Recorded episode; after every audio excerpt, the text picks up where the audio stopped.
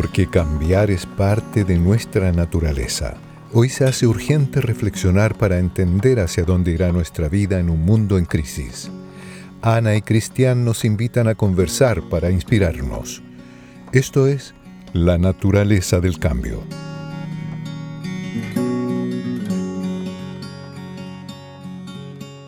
Hola, ¿cómo están todas y todos? Bienvenidos al primer capítulo de La naturaleza del cambio, un podcast que estamos realizando acá desde el sur de Chile, específicamente acá en Valdivia, un podcast que estamos haciendo en familia con Ana. Así es. Hola a todos. Em, estamos muy entusiasmados y muy contentos de, realizar por fin este proyecto que llevábamos tanto tiempo pensando y gestando. Y también sorprendidos por toda la la buena onda que nos han tirado a través de nuestras redes sociales con el trailer que lanzamos la semana pasada y toda la expectativa que se generó. Esperamos estar a la altura de, eso que, creamos. sí, sí lo vamos a estar, por supuesto, pero, pero bueno, también es interesante que entiendan de qué se trata un poco este, esta, propuesta, ¿no? Sí. Bueno, es algo que... Explicarla de alguna manera. Sí, yo creo que también como contextualizar un poco y, también decir que esto es algo que va a evolucionar. O sea, eh, es una idea que teníamos hace mucho tiempo de, poder crear una forma de comunicar respecto a un estilo de vida que para nosotros resulta natural, que es vivir de manera más sustentable, más lenta, más tranquila y conectada con la naturaleza. Em, y de alguna manera que, que es algo que nosotros hemos ido comunicando también y contando a través de nuestras redes sociales personales y que con el tiempo nos empezaron a llegar muchas preguntas de personas, eh, de nuestros seguidores que también estaban interesados en, moverse hacia un estilo de vida distinto y que probablemente con estas dos crisis que ya llevamos a cuesta y las que vendrán, se va a hacer cada vez más relevante e importante desprenderse de eh, un estilo de vida acelerado, ligado al consumo y, como tan, tan urbano, que es como el que estamos acostumbrados hoy día a vivir. Hay un dicho budista que a mí siempre me, ha gustado y que me marcó mucho, que, que dice que, es una reflexión budista más que nada, que dice que el agua que no se mueve se estanca. Y yo creo que, claro, lo que estamos pasando, lo que está pasando hoy en día en el mundo tiene que ver quizás con eso también. Estamos viendo una sociedad súper centrada en un modelo económico donde hacía que todo, hace que todos nos movamos en un solo sentido. Y claro, eso va a generar crisis, va a generar cambios y lo que estamos viviendo es parte de eso, ¿no? Sí, son procesos naturales y también si lo miramos desde la parte más de, ecosistemas, eh, hoy día vivimos en un mundo que claramente está sobrepoblado, con recursos finitos, limitados, que se nos hacen cada vez más visible eh, el fin de, eso, de esos recursos, ¿no es cierto? Como la escasez de tierra, la escasez de agua, la escasez de alimentos, eh, la escasez de aire limpio. Por lo tanto, estamos llegando a una saturación del ecosistema del cual somos parte, que es este ecosistema global. Y, y, eso de alguna manera va a traer repercusiones y lo podemos ver en, las poblaciones, a lo mejor de, cuando se estudia, por ejemplo, la ecología, las poblaciones de bichitos o, de ciertas especies, cuando llegan a, la saturación de su ecosistema, eh, comienzan procesos también de destrucción, de cambio, se van muriendo, se van regenerando, eh, va cambiando todo hasta que llega a un nuevo equilibrio. Y creo que en eso estamos hoy día a nivel planetario. Eh, sin duda que es un proceso durísimo de, observar, de ser parte, pero también eh, yo creo que muy necesario para poder entrar en una siguiente era, en una siguiente época de la humanidad que ojalá sea más sustentable, ojalá sea más regenerativa, ojalá sea más eh, honesta y, tranquila, ¿no? Donde ojalá pasemos de ser eh, Homo sapiens o un hombre que piensa, un Homo consciente, eh, que esté consciente de su entorno. Eh, lo que a mí me ha sorprendido también de esta crisis del, coronavirus es, que también nos ha obligado a hacernos conscientes del espacio que habitamos. ha, hecho, ha visibles y, y, patentes también muchas de nuestras debilidades, miserias y problemas internos que tenemos, incluso dentro de nuestra casa. Y eso nos ha obligado a conectarnos con nosotros mismos, muchas veces hablar cosas que no queríamos hablar y que, no, y que evita, lo evitábamos por distintas razones, nos ha obligado también de muy buena manera a conectarnos con el vecino, a ser más colaborativos. De ahí donde viene también un, cambio como, como, sociedad. Entonces tenemos que, de alguna forma, siento yo, eh, estar agradecidos también de estos procesos que nos obligan a, a, repensarnos como sociedad. La naturaleza, la naturaleza del cambio habla, obviamente, del cambio y habla también de esa conexión con la naturaleza que para nosotros se hizo urgente y, que, que, es cada día más urgente para volver a, vernos a nosotros mismos. Nosotros con Ana y nuestra hija chica eh, somos una familia que la verdad que no tenemos tele, la verdad es que no tenemos una conexión con, con el mundo del espectáculo, de las compras, de la, de la parte más como consumista. Y eso, de alguna manera, porque eso nos quitaba de alguna forma eh, concentración en las cosas esenciales que nos interesaban y nos hizo también volcarnos cada vez más hacia la naturaleza, que es lo que nos interesa. Eh, tú, eh, obviamente, eres una mujer tremendamente conectada con naturaleza, vibras con, con, ello. De hecho, tú fuiste la gran impulsora, siento yo, de que nos pudiéramos trasladar al sur y que viniéramos a hacer una vida acá. Yo soy fotógrafo, hago fotografía de naturaleza, entonces, claro, nuestra vida gira en torno a eso. Y, y en la naturaleza está la respuesta de, muchas cosas y está la paz también que siempre hemos estado buscando, ¿no? Sí, pero también ahí creo que es importante volver a, entender que la naturaleza no es algo que está afuera, no es algo separado de nosotros. Nosotros somos parte de la naturaleza, somos naturaleza, somos una especie más de este gran ecosistema global. Por lo tanto, ahí hay un elemento clave que yo creo que hace que se transforme la forma en que nos pensamos como seres humanos, eh, como, como, seres sociales, como, como parte de un entorno que es mucho mayor que lo que hemos logrado construir en términos materiales en las ciudades, con los computadores, con la ropa que nos ponemos, etc. Entonces, no sé, todas estas preguntas son las que hace rato nosotros nos dedicamos a, conversar cuando estamos en, la casa o cuando salimos a pasear eh, y, y, también conversamos con amigos, este tipo de cosas. Y son, son temas que siempre están rondando y nos damos cuenta cada vez más que hay mucha gente interesada en, en, conversar sobre lo mismo y probablemente hay mucha gente haciéndose las mismas preguntas y probablemente hay mucha gente también que ya tiene las respuestas porque ya pasó por estos procesos. Y la idea de este podcast un poco es juntar todos estos temas, ¿no es cierto? Estas preguntas, estas historias de vida, estas respuestas y, comunicar, ponerlo a disposición de quien lo necesite para inspirarse a cambiar o inspirarse a reflexionar o, simplemente para disfrutar una tarde escuchando un, podcast desde el sur. Cambiar eh, implica renuncia, cambiar implica a veces partir de cero. Eh, cambiar implica, como decías tú, atreverse, salir de la caja, salir de la zona de confort. Eh, cuando nosotros hablamos del cambio, no nos referimos a, a lo mejor venirse al sur o irse a vivir arriba de la montaña, eh, como los monjes budistas, o, irse a meter a la mitad de un bosque.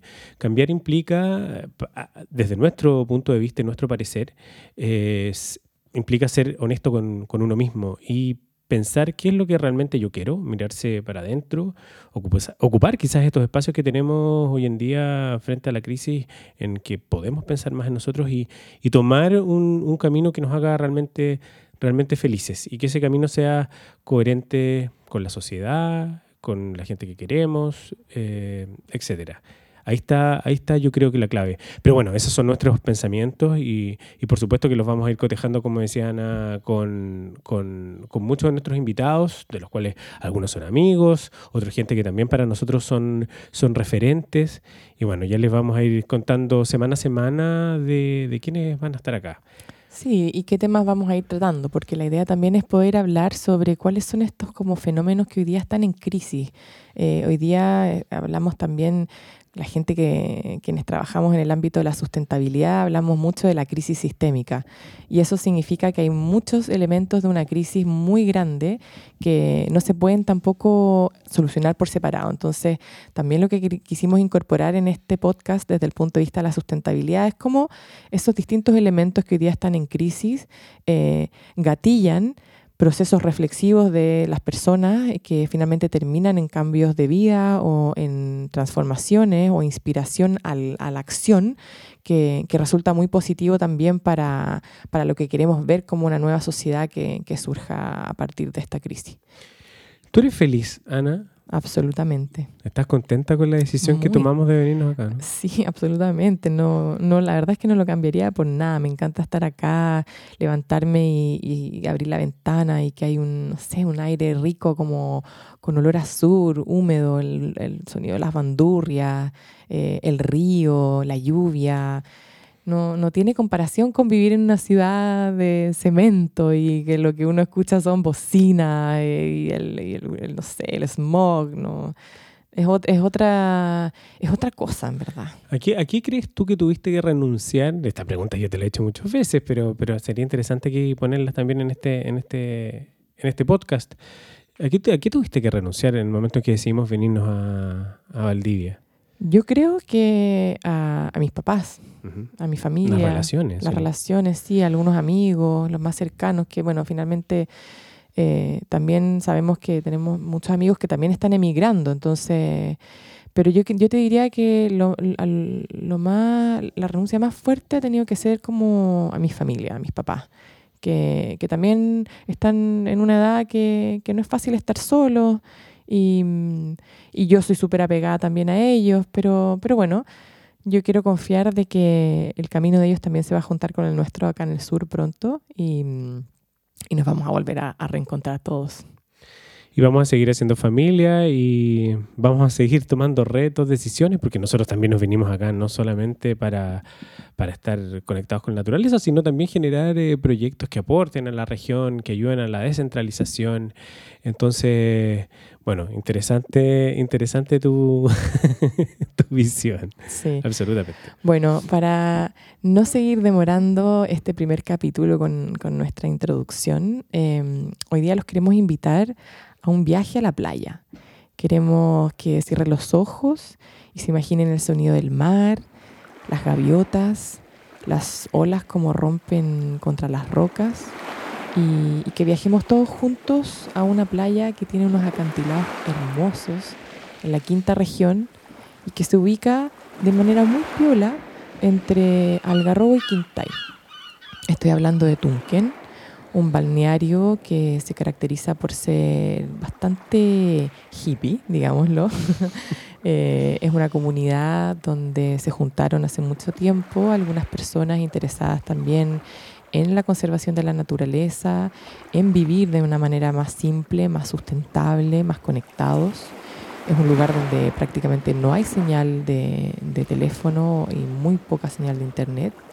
Muchas casas eh, se alimentan con pozos de agua. Y energía renovable. Energía renovable, paneles solares. Eh, no hay televisión. No se pueden prender secadores de pelo porque si no se caen los sistemas eléctricos. Entonces es como un bastión de una vida eh, que a nosotros además nos gusta mucho porque vamos hace muchos años y Tunquén tiene mucha relevancia para nuestra historia.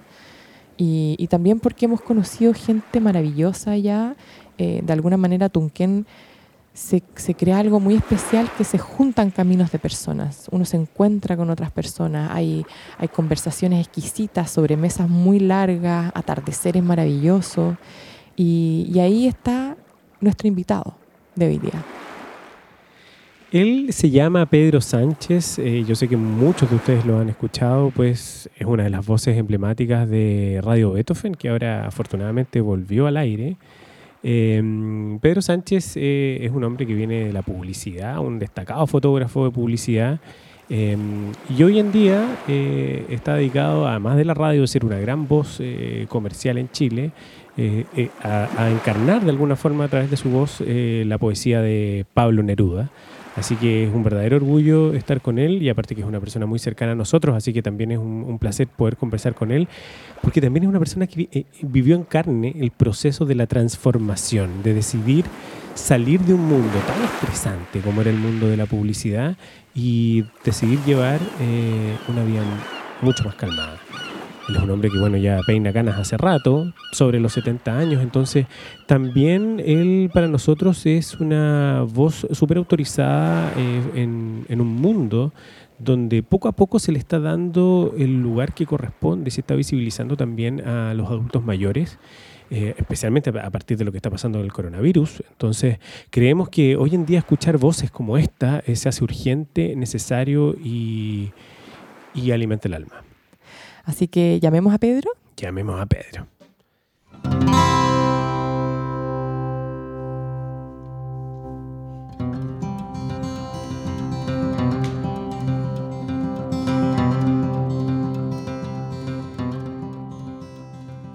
Hola Pedro, ¿cómo estáis?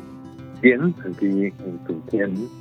Qué rico, acá en Tunquén. Extrañamos mucho la playa nosotros. ¿Cómo estáis Pedro? Gusto saludarte nuevamente. Aquí frente al Pacífico. Qué rico. ¿Y Tunquén sigue con esos atardeceres de, de ensueño? Yo veía una foto tuya el otro día, es maravilloso. Sí, sí, sí, el otoño acá es increíble.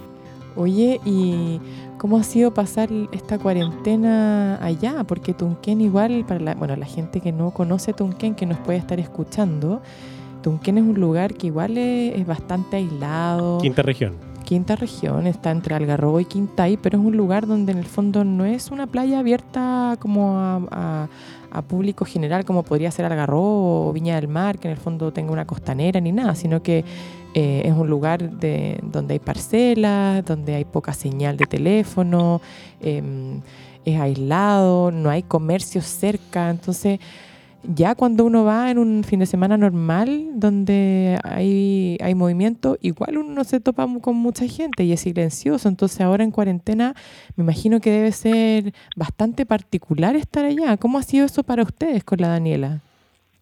Bueno, mira, nada muy distinto a lo que ha sido hasta ahora, porque nosotros somos, eh,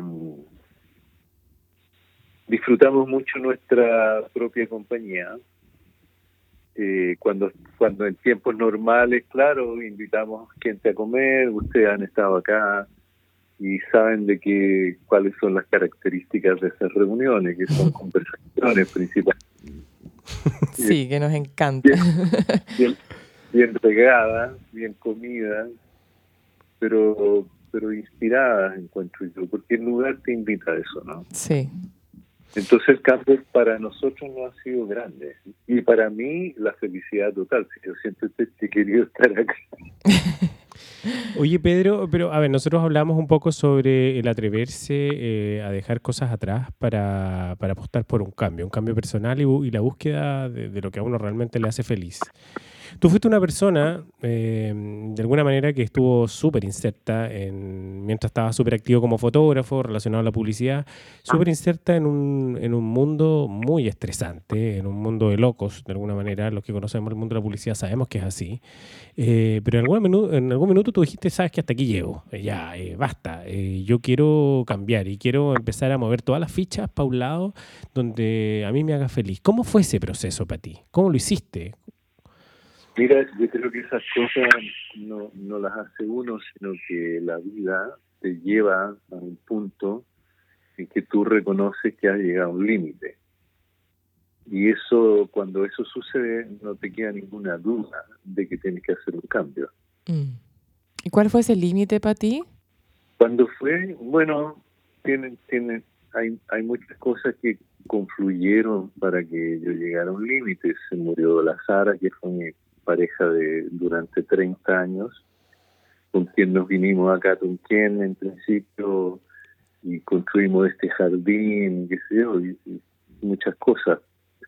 Eh, eso sumado a la saturación del mundo de la publicidad, que, que es un mundo raro, que es un mundo lleno de artificios, eh, una suma, pero en general los límites te llegan cuando se suman todas las cosas y tú dices, no más de esto.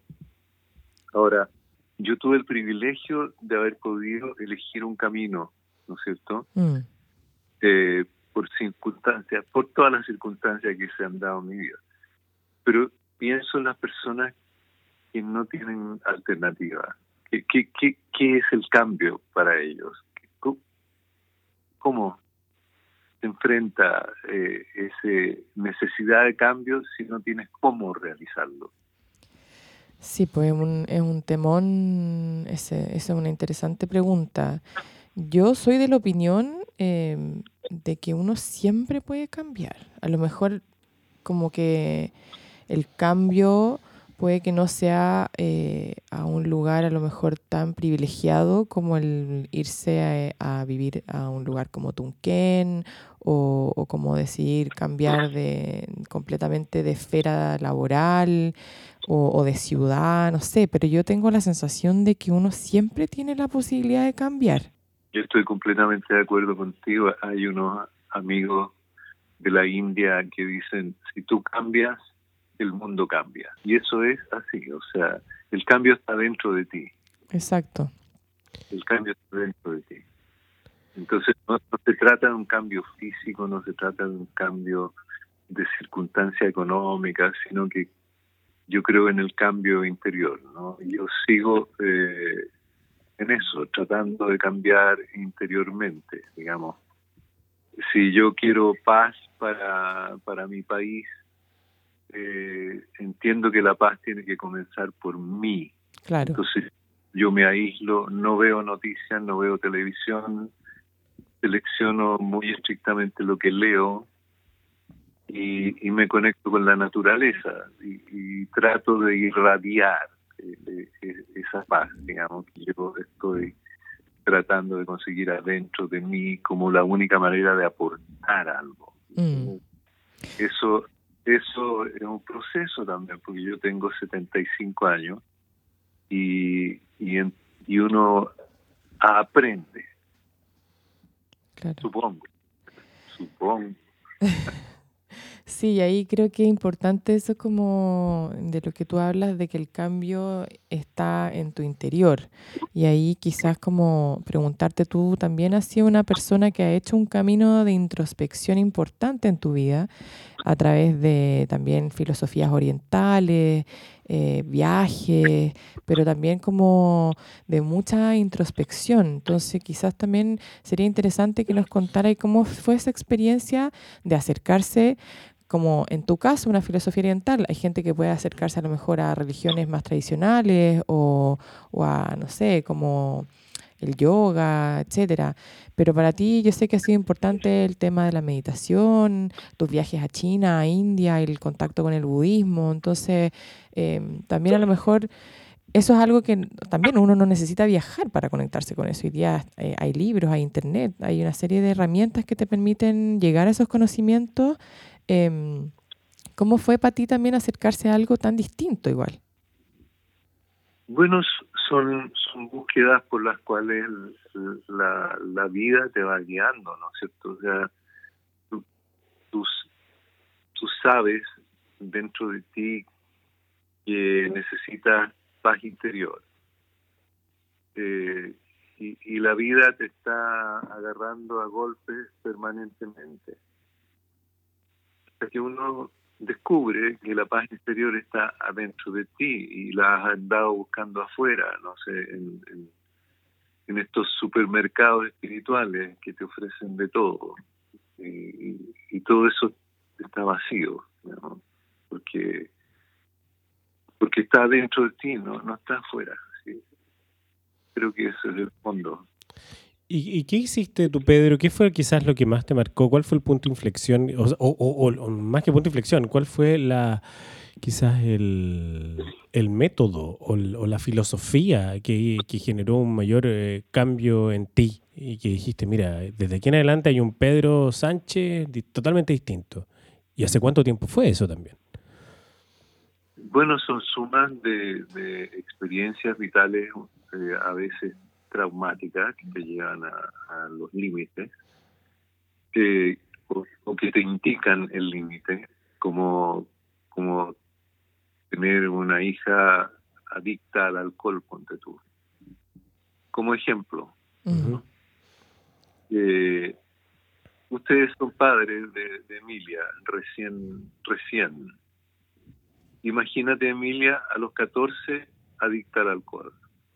¿Cómo, ¿cómo, te da eso en el alma, en la cabeza, en, todo. Terrible, pues muy difícil lidiar con algo así. Entonces empiezas a, manotear para no morirte, para no ahogarte, y mientras estás manoteando te estás hundiendo más. Mm. No, no, te das cuenta uh, que, que, lo único que tienes que hacer es soltar y aportar a, ese hijo, a esa hija, eh, aportarle amor, aportarle paz para que encuentre su camino y acompañarla y ser realmente tutor, estar ahí como, como el palo que indica la dirección del crecimiento. Y de repente crece y es un árbol y, da su propia vida y todo el mundo feliz. Mm. Pero pero son procesos, no no no hay no hay una cuestión que, que, tú digas, ah, me voy a ir por la filosofía o por el budismo, lo que sea, sino que buscas y buscas hasta que descubres que está todo dentro de ti. Y eso es válido para todos, ¿no? Esa hija descubrió que su mundo estaba dentro de y hoy día una madre feliz y hace su vida feliz, realizada. ¿Y tú hoy día estás feliz también? Yo hoy día soy una persona feliz, sí.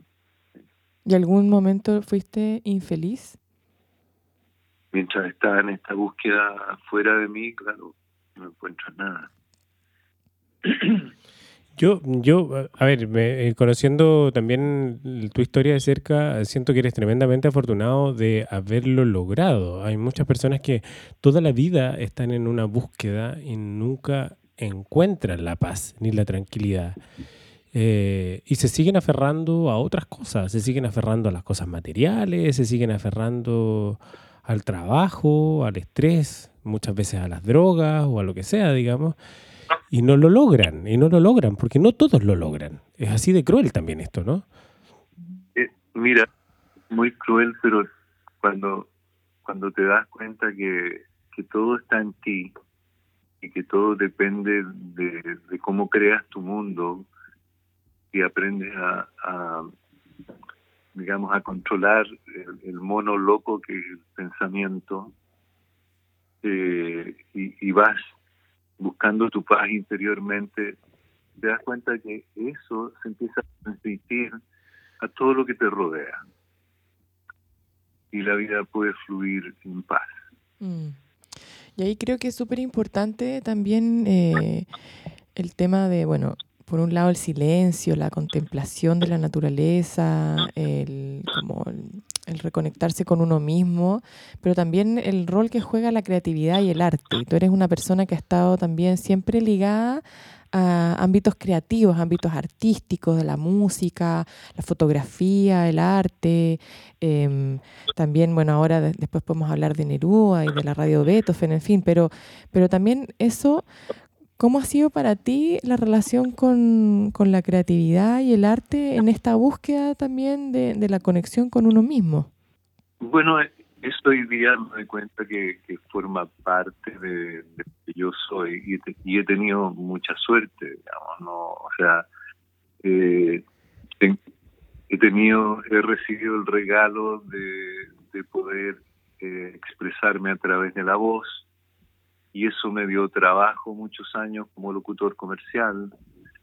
Eh, y la voz hoy día me tiene leyendo Neruda, ¿entiendes? Eh, es, raro, pero esto fue por cantar en coro, por educar la voz. Son, son caminos con los que uno se va topando y que tú, que si resuenan, tú los sigues, ¿no? Y eso va haciendo la vida. Y además que es muy divertido tu, tu, relación con Neruda, o divertida digo yo, pero en realidad es muy, muy sincrónica. Curiosa. Curiosa, por llamarle de alguna manera, porque Neruda también fue un hombre eh, que dentro de su creatividad eh, también desarrollaba esta, esta búsqueda de alguna manera de la felicidad y de la, y de la satisfacción personal a través también de la relación con su entorno, eh, la inspiración a través de la naturaleza Eh, Neruda me imagino que también ha sido para ti un, tremendo referente desde ahí. Lo que pasa es que, que por ejemplo, Neruda eh, puede servir de inspiración para, para quien aprecia la poesía. Eh, pero asimismo están los grandes, porque Neruda es uno de los grandes. Eh, uno de los grandes, hablo de, de, los grandes poetas o de un gran artista, o que sea. Es uno, tenemos el privilegio de que haya nacido por acá, por el sur, además. Eh, y, que sea una persona tan cercana y que nos dice a través de su poesía tanto sobre lo nuestro, sobre nuestro país. Neruda habla del aire, por ejemplo, y, dice, aire no te vendas porque el agua ya se vendió. Y esto lo escribió el año 54. Supervisionario. los poetas son también profetas, ¿no? Dentro de la creatividad y la inspiración, claro, eh, termina profetizando muchas cosas. Pero mira, queremos invitar también a, todos los que nos escuchan a, escucharte un poco también. Eh, tenemos algo aquí nosotros grabado también de canto general. Eh, y nos encantaría, nos encantaría invitarlos a todos a escuchar un pequeño fragmento para que después hablemos sobre eso y también de una, de una actividad que muy pronto se va a realizar relacionada con el Teatro Ictus.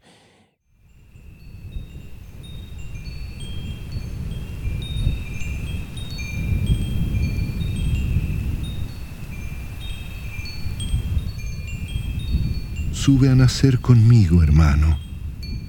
Dame la mano desde la profunda zona de tu dolor diseminado. No volverás del fondo de las rocas, no volverás del tiempo subterráneo, no volverá tu voz endurecida, no volverán tus ojos taladrados. Mírame desde el fondo de la tierra, labrador, tejedor, pastor callado, domador de guanacos tutelares, albañil del andamio desafiado, aguador de las lágrimas andinas, joyero de los dedos machacados, agricultor temblando en la semilla, alfarero en tu greda derramado, traed a la copa de esta nueva vida vuestros viejos dolores enterrados. Mostradme vuestra sangre y vuestro surco, decidme, aquí fui castigado porque la joya no brilló o la tierra no entregó a tiempo la piedra o el grano. Señaladme la piedra en que caísteis y la madera en que os crucificaron. Encendedme los viejos pedernales, las viejas lámparas, los látigos pegados a través de los siglos en las llagas y las hachas de brillo ensangrentado. Yo vengo a hablar por vuestra boca muerta. A través de la tierra, juntad todos los silenciosos labios derramados, y desde el fondo, habladme toda esta larga noche como si yo estuviera con vosotros anclado. Contadme todo, cadena a cadena, eslabón a eslabón y paso a paso, Afilad los cuchillos que guardasteis, ponedlos en mi pecho y en mi mano como un río de rayos amarillos, como un río de tigres enterrados, y dejadme llorar horas, días, años, edades ciegas, siglos estelares. Dadme el silencio, el agua, la esperanza. Dadme la lucha, el hierro, los volcanes apegadme los cuerpos como imanes, acudid a mis venas y a mi boca, hablad por mis palabras y mi sangre.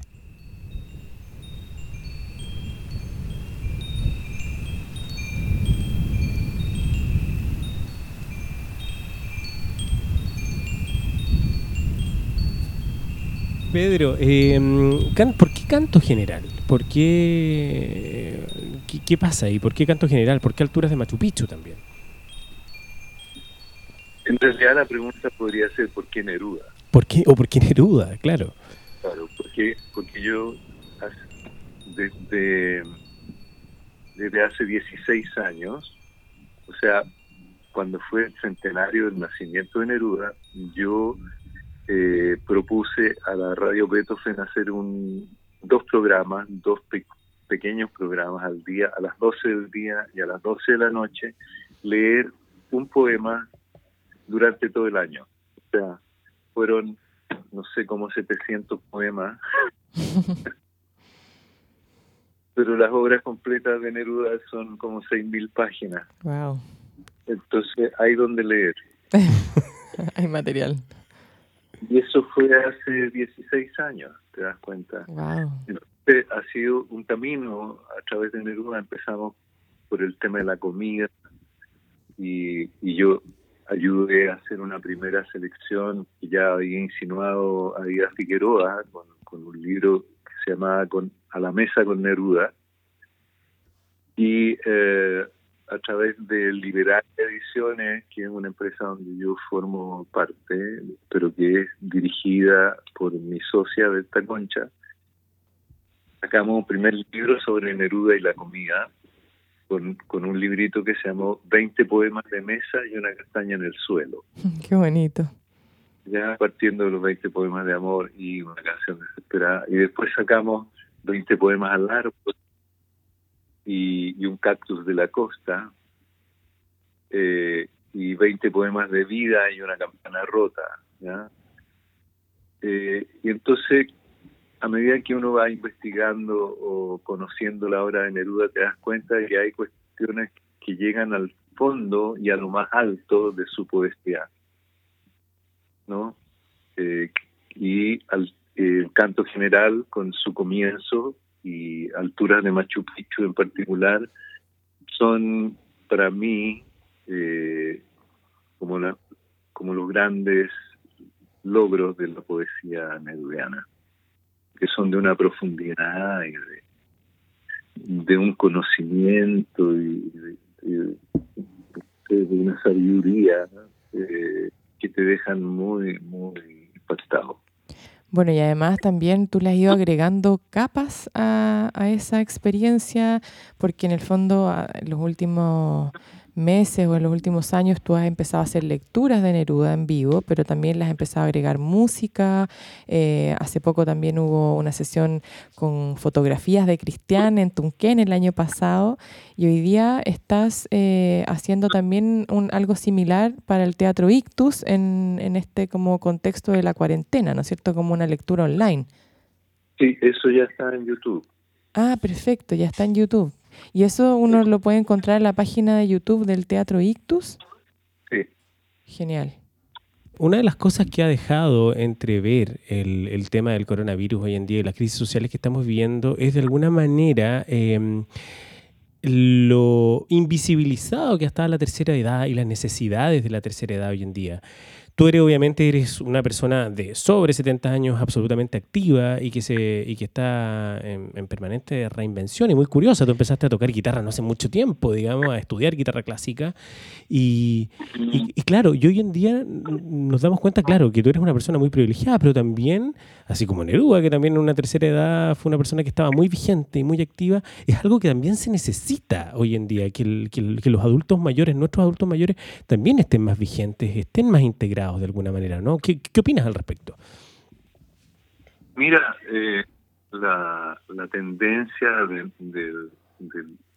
lo que ha sucedido en los últimos años, de, esta búsqueda del éxito inmediato y de todas estas cosas, por supuesto que dejaron atrás a los viejos. Nosotros es raro que tengamos cabida para acceder a algún trabajo, porque, porque se considera que que los viejos ya pasaron, que ahora es el momento de los jóvenes. Sí, claro. Pero yo pero creo que la vida ha probado que, este mundo debe ser compartido. Eh, pero como dice este filósofo coreano, el Byung-Chul Han, con esta civilización del espectáculo, eh, no hay tiempo para volver a mirar algo y volver a mirar es respetar,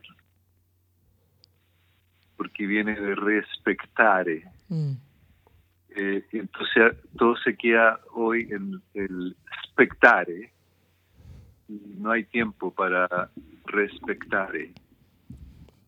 Y, cuando se pierde el respeto se pierden cosas fundamentales, pierden valores fundamentales. Y en, y en eso los viejos han sido pasados a llevar. Absolutamente. Pero no, no, no culpo a nadie, sino que es así, es un hecho. Y bueno, qué que bueno que todavía podamos decir algo, o sea, ahí está de vuelta la radio en a cargo de Adolfo Flores, que tiene 78 años. Ahí tiene un joven que sigue peleando. Eh, así como yo peleo por lo mío, ¿me entiendes? Sí, pero además tú eres como, o sea, no sé, yo siento que tú eres una persona que de sobre 70 años que también es súper particular en el fondo, no, no eres como la, la clásica imagen de, de una persona que uno podría pensar jubilada, que está en su casa sin hacer nada, o sea, tú también te has preocupado de como que en tu mundo converjan también mundos de, o sea, otras, otros mundos. En tu casa siempre nos hemos encontrado con gente de distintas edades, desde podemos compartir una mesa con alguien de 15 años hasta alguien de 80 o 90 años. Entonces, también tú y también la Daniela, que es tu pareja, eh, se han preocupado mucho de también generar esos vínculos y generar esos mundos y también eso les permite mantenerse vigente y creo que es súper interesante eh, cómo eso también juega un rol en la reinvención constante, porque a veces uno piensa que es como que, ok, yo me reinvento una vez en la vida eh, y listo, quedó la pega hecha. Pero yo tengo la sensación, y, ahí la gente que, que, está a lo mejor como acostumbrada al cambio, em, y, en ese sentido tú, yo siento que tú también eres de ese tipo de personas que ha tenido una evolución constante. Eh, la reinvención es permanente y las amistades y esa como mantenerse unido a otros mundos juega un, papel muy fundamental en, en mantenerse vigente también. Bueno, a ver, tú eres menor que, que, mi hijo mayor. Claro. Rodrigo. Y, menor que mi hija menor. Sí. Eh, eh, hablo contigo, Ana. Sí, sí. Eh, te vine a hacer. Así es. y resulta que, que, que tú has podido ver esto, ¿no? Tú has podido ver eh, y, y, te ha interesado acercarte eh, junto a, Cristian, que se incorporó ahora último. ya, no tan último, pero igual. a, a, lo que es mi mundo, pero, pero, ha sido eh, la capacidad tuya de ver Mm. Y ahora, de, ustedes dos, ¿no es cierto? Ustedes dos ahora están con esta idea y, me dan el privilegio de, poder participar en ella y, partir con esto de alguna manera, que, que ojalá nos lleve a todos a, algo que sea mejor para todos y que haya más unión y que haya más unión entre los jóvenes y los viejos. Y que haya más espacio de conversación y de reflexión entre los adultos mayores y los jóvenes. Yo creo que la única forma de lograr y llegar a una sociedad donde nos, nos entendamos y nos respetamos es volviendo a conversar, algo que está súper abandonado. O sea, la sobremesa, yo el otro día pensaba, la sobremesa, que era lo que yo hacía con mi mamá, y que mi mamá me obligaba y que yo me enojaba y da lo mismo, y que tenía que apagar la tele mientras almorzaba, pero igual tenía que hacerlo porque mi mamá era muy importante que nosotros conversáramos y no estuviéramos pegados mirando, mirando tele. Son cosas que se han ido abandonando. Hoy en día volver a conversar se hace urgente, volver a entendernos, ¿no? Bueno, pero mira eh, hasta hasta dónde pueden llegar los límites, ¿no es cierto? Porque ahora estamos en una situación límite. Dentro de esa situación límite está el reencuentro familiar. Sí. Y, y pienso el infierno que debe ser cuando las relaciones familiares no son buenas o la relación de pareja, dos que no se entienden en un espacio menor debe ser infernal. Entonces eso te obliga a, preguntarte cuál es cuál es tu papel, qué, qué puedes hacer tú, qué, cómo cambias tú. Cambio. Mm. Así que yo lo felicito por la idea del cambio, porque realmente está, está en vigencia absoluta. Oye, Pedro, y si tú tuvieras que, bueno, muchísimas gracias por las felicitaciones, pero quería aprovechar de, preguntarte antes de terminar, yo sé que en esta cosa dar recetas muchas veces no, no, es apropiado, porque al final uno cada, busca, cada uno busca el zapato que, le, que se le ajusta. Pero, pero si tú de alguna forma tuvieras que guiar eh, el cambio de alguien, ¿qué, consejo le darías? Tú siempre eres buen consejero. Nosotros hemos recurrido a ti muchas veces por consejo y, nos has iluminado el camino. Así que me imagino que también podrías compartir un poquito de esa sabiduría con, con nuestros auditores. Bueno, yo siempre he dejado súper claro en nuestras conversaciones de que yo no doy consejos. Lo que puedo hacer es contarles lo que a mí me ha tocado vivir. Y nos haces preguntas, que también eso remueve y te hace buscar adentro tuyo. Claro, la invitación es a buscar dentro de ti, porque ahí está todo. Sí, pero a veces creo que... Si tuviera que, que invitarlos a algo sería a mirar adentro, porque adentro está la sabiduría. Somos, somos, todos sabemos interiormente lo que queremos. Pero ahí, por ejemplo, queremos amor, queremos los valores fundamentales vigentes, sean vigentes. Pero hay una, como algo quizás más concreto, pensando en que hay gente que no sabe cómo partir esa búsqueda interior. Em, ¿Qué herramientas funcionan para empezar a mirarse eh, como hacia adentro, no? Más que el espejo. Eh, hay una imagen que yo guardé de un libro que por ahí leí eh, de un monje budista eh, que dice que la vida es como un caballo salvaje y que y que tú vas arriba de este caballo y el arte de esta vida consiste en permanecer arriba de ese caballo que va a toda velocidad pero nunca tratar de gobernarlo, porque te va a agotar. Y la vida te da muchos porrazos todo el tiempo, muy inesperados siempre, porque no puedes predecir nada. Mm. Y a golpes... se aprende a mirar. En realidad, lo único que me tiene que preocupar es de seguir aquí arriba. Mm. Mantener el equilibrio medio de esta carrera que va lanzada. Así es. Vivimos en una sociedad eh, vertiginosa.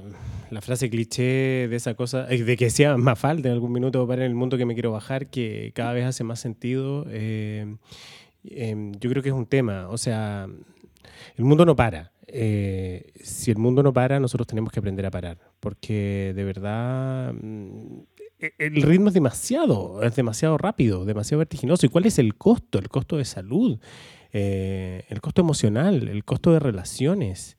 A mí, a mí, perdón, una anécdota personal, pero a mí me pasa que yo em, me fui a vivir a Santiago, yo soy de Valdivia, me fui hace veintitantos años a vivir a Santiago, ya estoy de vuelta en Valdivia, pero mientras vivía en Santiago yo decía, me encanta vivir en Santiago porque acá tengo amigos, acá tengo a mis primos, acá tengo eh, un montón, pero nunca tenía tiempo ni para ver a mis primos ni mis amigos. ¿De qué me servía? En una ciudad que ni siquiera era a escala, no es a escala humana porque no llegaba, o sea, simplemente no llegaba por los tiempos.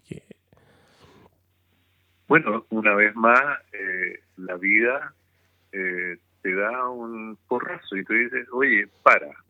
Claro. Ahora, ¿cómo, te lo dice? Bueno, un poco brusco. Yo me enfermé y a mí me dio artritis reumatoide y estuve re mal y me enfermé y tuve que parar y apareció Ana en mi vida y claro, y de alguna manera me iluminó esta cosa que realmente tenía que buscar una salida. Y, pero afortunadamente tuve Ana. Eh, hay gente que no tiene Anas. pero tiene Pedros. pero tiene Pedros. Claro, claro. Pero en el, en el fondo, mira, mira cómo es la vida. Pues ahora nos tiene a todos en nuestras casas. Mm haciendo vida de familia y, y preguntándote cosas, porque estamos, como dicen los budistas, la incertidumbre es lo único seguro que tenemos en la vida. Absolutamente. Y como dicen también los budistas, eh, no existen, o sea, no hay que preocuparse ni por el ni por el pasado ni el futuro, porque el pasado ya pasó y no podemos hacer nada para cambiarlo. El futuro todavía no ocurre, así que no podemos hacer nada. Y el presente es lo único que nos queda, ¿cierto? Y se llama presente porque es un regalo. claro, y es un regalo. Que hay que disfrutar. Querido Pedro Sánchez, eh, agradecerte el tiempo a estas horas de la noche. Eh, un millón de gracias por haber estado con nosotros y haber compartido este primer capítulo. Para nosotros es un orgullo y un honor haber contado contigo y, toda tu, tu paciencia y tus palabras, como siempre, que a nosotros nos nutren. Sí, y además también muchas gracias. Vas a ser parte de todo este programa, de todo este podcast con tu introducción, con tu voz maravillosa que, va a caracterizar la introducción a este podcast. Así que te recordaremos en cada capítulo, aunque no seas el entrevistado. No, yo feliz de poder eh, hallar en algo, imagínate, eh, poder dar algo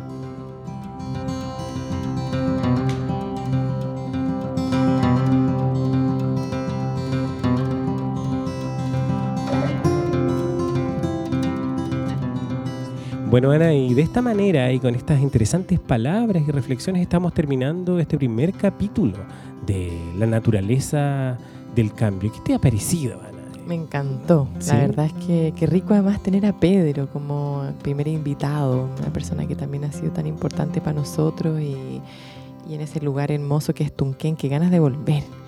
Pronto vamos a estar ahí. Eh, por ahora hay que cuidarse, seguir con la cuarentena eh, voluntaria de alguna manera, pero bueno, es tarea de todos eh, ser responsables con la salud personal y de toda la comunidad. Y bueno, em, terminamos este primer capítulo también invitándolos a todos ustedes a que nos escriban, nos contacten a través de nuestra red social, principalmente Instagram, ahí, ahí donde nos encuentran, nos encuentran, perdón, como la naturaleza del cambio. Cuéntenos sus historias también, eh, sus reflexiones, qué les ha parecido este, este, este programa. Y nada, solo agradecerles por acompañarnos, por también estar dando un paso quizás en, en este camino de la transformación. ¿no? Así es. Los esperamos a todos la próxima semana. Recuerden que todos los sábados estaremos lanzando un nuevo capítulo. Vamos a estar reflexionando sobre el trabajo, el dinero, la familia, la crianza, la salud, la alimentación y muchos temas más que de alguna manera se van entrelazando con estos procesos de cambios personales, que también son cambios globales que se mezclan. Eh, así que nada, cordialmente invitados a que nos sigan escuchando y nos vemos pronto. Les mandamos un abrazo cariñoso desde el sur de Chile, con mucha lluvia, un fueguito prendido y hasta la próxima semana. Chao, chao.